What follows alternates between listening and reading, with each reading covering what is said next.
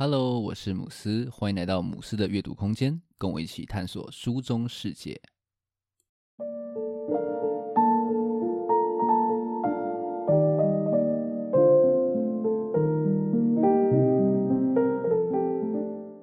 今天要跟大家分享我的黑手父亲这一本书。其实我最初看到这本书的书名的“黑手”这两个字，以为说呢是在讲机车行的师傅，但是认真一看呢、啊，才发现说，哎，其实并不是这样子。这本书里面的黑手呢，他虽然也修车，但是修的是拖车，所以这本书要说的黑手父亲呢，其实是一个关于拖车师傅父亲的故事。这边题外话一下、哦，这本书我一打开啊，看到作者谢佳欣的作者介绍。七年级生，小港区人，瞬间啊就觉得真的是超级的亲切，因为这个描述呢，跟我也是完全一模模一样样的。我也是七年级生，而且我也是高雄的小港人。那他在前言里面提到说呢，日常生活总是伴随着巨大飞机噪音，以及连接车经过门口时引发的震动与扬起的沙尘。那这样子的描述呢，也完全就是我小时候的生活写照，所以可以说是非常的怀念。那好，话不多说，我们就开始今天的介绍吧。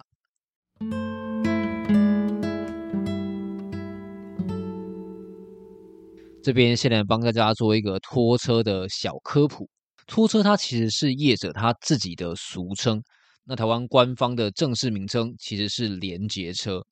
那就像大家在路上所看到的一样哦，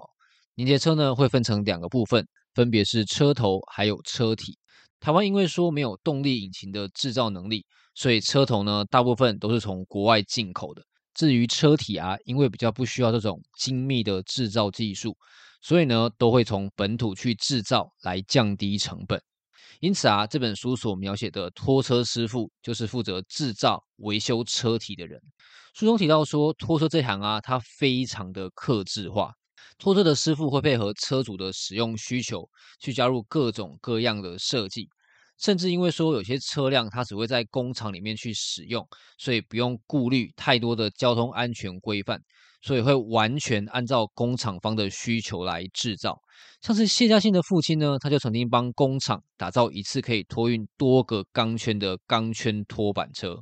那也因为这样子克制多元的特性，让拖车的制造它并没有这种严格的标准化流程。拖车师傅的这些手法呢，多半来自于他师傅的一些传承啊，又或者是自己的这种摸索，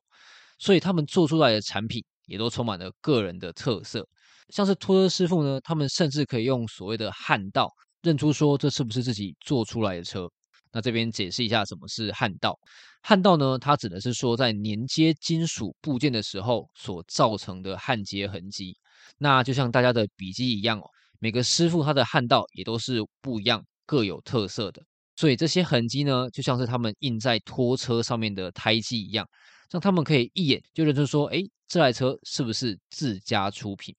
那这样子多元制造的手法也带来一个非常有趣的现象，叫做技术圈。书里面提到说呢，拖车产业它其实没有什么机密，附近的师傅呢会彼此互相的去切磋学习，这也导致说某一个技术就会在当地非常广泛的去流传。那这样子分区去传承的后果，就是拖车的车型有非常多地域性的差异。比方说你在高雄就很难找到这种制作西瓜斗的工厂。因为啊，西瓜斗多半是来自于中部，才会有这样子的技术。那这样子的现象呢，就是所谓的技术圈。虽然说路上其实很常能够看到，就是拖车轰隆轰隆的开过去，但是其实我过去啊，对于这些大车从来没有比较深的认识。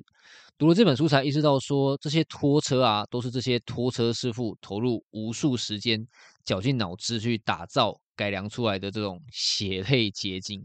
那我很喜欢书中谢嘉欣说的这段话，正是这无数双长着厚茧的大手，从基础钢架开始打磨组装，为我们打造了一辆辆鲜少受到注意却无比关键的串起台湾经济发展脉搏的拖车。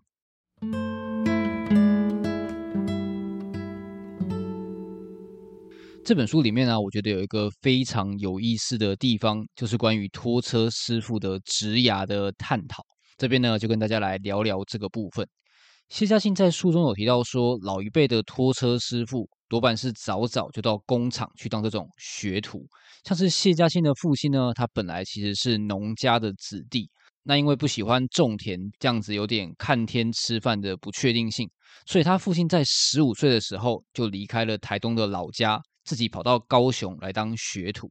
当然啦，当学徒的理由有百百种哦，像是有些师傅是因为家里没有钱供他们念书，只好去当学徒。那有些人呢，则是因为说当学徒可以帮忙去减少家中的支出。不过呢，谢家兴有提到说，有一个理由是几乎所有师傅都有提到的，就是当学徒能够学到技术。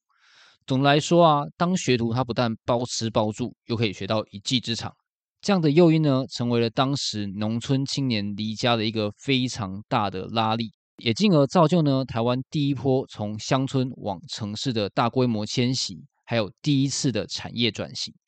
这边来更细的聊一下这种师徒制度好了。谢家兴说啊，师徒制这样子的制度，除了学技术之外呢，它还兼具了生活照护还有个性培养的功能。在产业转型的时代，这样子融合了教养功能的学徒制，成为了衔接传统还有现代的绝佳桥梁。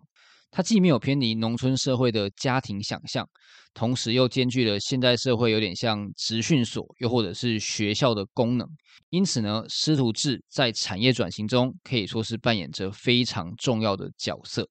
师徒制它没有很制式化的学习流程，所有的技术啊都要靠学徒自己去累积还有熟练。像是谢家信的父亲，他在当学徒的时候呢，就会趁午休的时候，用师傅们施工剩下来的这种残料。去练习切割啊，又或者是焊接。那如果遇到不会焊接的东西呢，就会蹲在师傅的旁边，偷偷的去看，偷偷的去学。那有些师傅呢，注意到说，诶，他蛮有心的，就会在工作之余，稍稍的去对他做一些指点。这样子自我学习的精神，在拖车业可以说是非常的重要。因为啊，在拖车这一行，技术是决定薪资的关键。就算是说你已经出师了，你还是必须要不断的去精进你的技术。像是谢家兴都提到说，他的父亲在成为师傅之后呢，还刻意跳槽到不同的工厂，借此啊来学习各种不同车型的制造技术。借由这样子的累积呢，他父亲最后转成了这种自雇者，靠着接不同工厂的案子来生活，可以说是很有趣的一种工作形式。除了技术啊，在拖车这一行，口碑也是非常重要的。像是谢家兴的父亲，就因为比较会做这种压缩钢倾斜式的车斗，而常常呢会接到各种不同公司的求救电话，拜托他去做一些紧急的支援。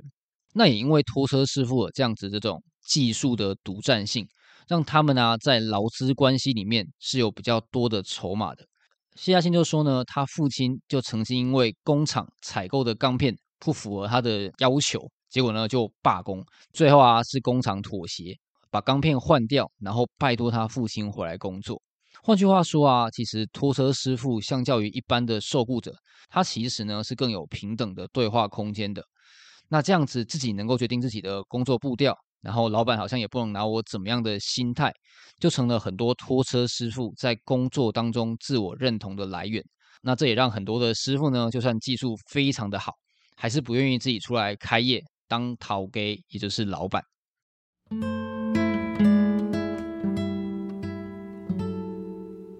从上面的段落呢，可以感受到说，拖车师傅对自己的技术是有相当的自信的。但是很诡异的是啊，即便说他们在职场上面有这种骄傲，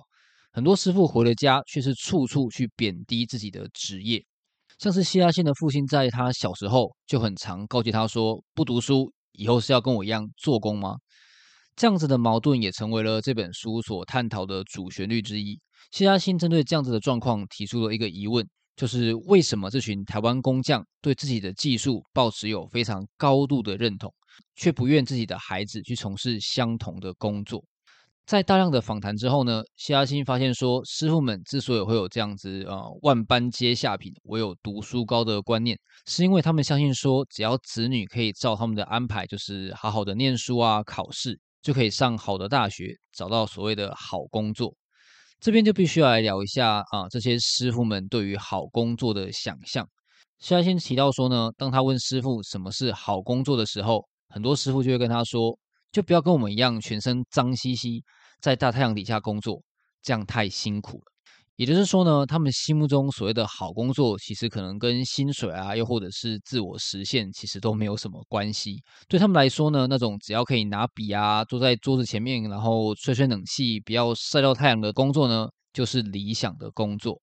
所以谢佳欣认为啊，他们之所以希望子女能够当白领，未必有这种向上流动的考量，更多的啊是希望说子女能够工作轻松一点，然后过好一点的日子。只能说呢，真的是天下父母心。当然啦，白领的工作绝对也有他的辛酸，还有血泪。但是呢，如谢佳欣所言啊，这些状况可能都超过这些黑手师傅的理解范畴了。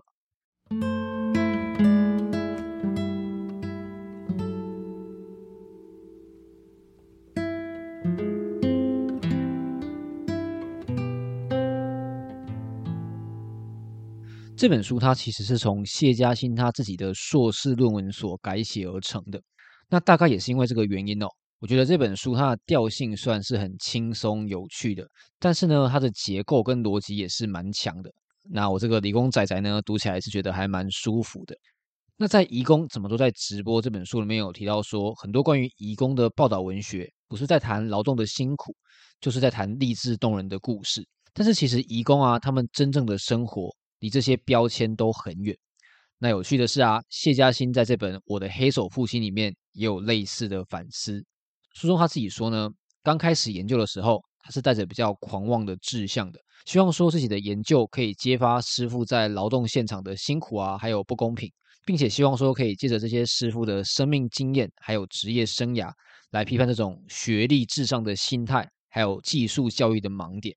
这样子翻转的想象可以说是相当符合现在社会的主旋律，但是啊，这样子太过用力、太过有目的性的结果，却让他在研究的过程当中产生了非常多的焦虑。越是希望说可以做出有意义、不会辜负这些师傅们的研究，就好像越做不到。甚至他还说呢，他有一段时间，只要一想到说啊，我要去田野调查，就没来由的就很想哭。好在呢，他后来了解到说，其实他的研究并不需要被这样子的想象给限制住。如他说的，师傅们以自己生命经验锻炼出的一身技术，并让自己在工厂获得一席之地。他们并不需要我透过论文来替他们发声鸣不平。那了解到这点的他呢，将原本比较尖锐的这种论文的设定，改变成比较偏人类学性质的观察记录。并且呢，也透过这些记录重新去认识自己的出身、自己的家庭。老实说啦，我觉得如果是原本这样子比较嗯偏主流的设定，这本书我觉得就不会这么吸引人了。在读这本书的过程当中呢，我最常出现的感受就是，哎，好有趣哦！透过这本书的文字呢，我又再次的了解到很多我过去所不知道的他者的面貌。总之呢，这是一本非常诚恳而且很丰富的作品。那我自己非常享受跟着谢嘉欣的笔触。一起去思考，还有探索的这种阅读体验，非常推荐给大家。那今天的分享就到这边。如果你觉得节目不错的话，可以订阅并分享给身边的朋友，也可以给节目五颗星，让更多人可以看到这个节目。如果你对我今天所介绍的内容有兴趣的话，也欢迎留言或者是私讯来跟我互动。只要到脸书或者是 IG 搜寻“母狮的阅读空间”，就可以找到我了。最后，感谢你的收听，我们下一本书再见。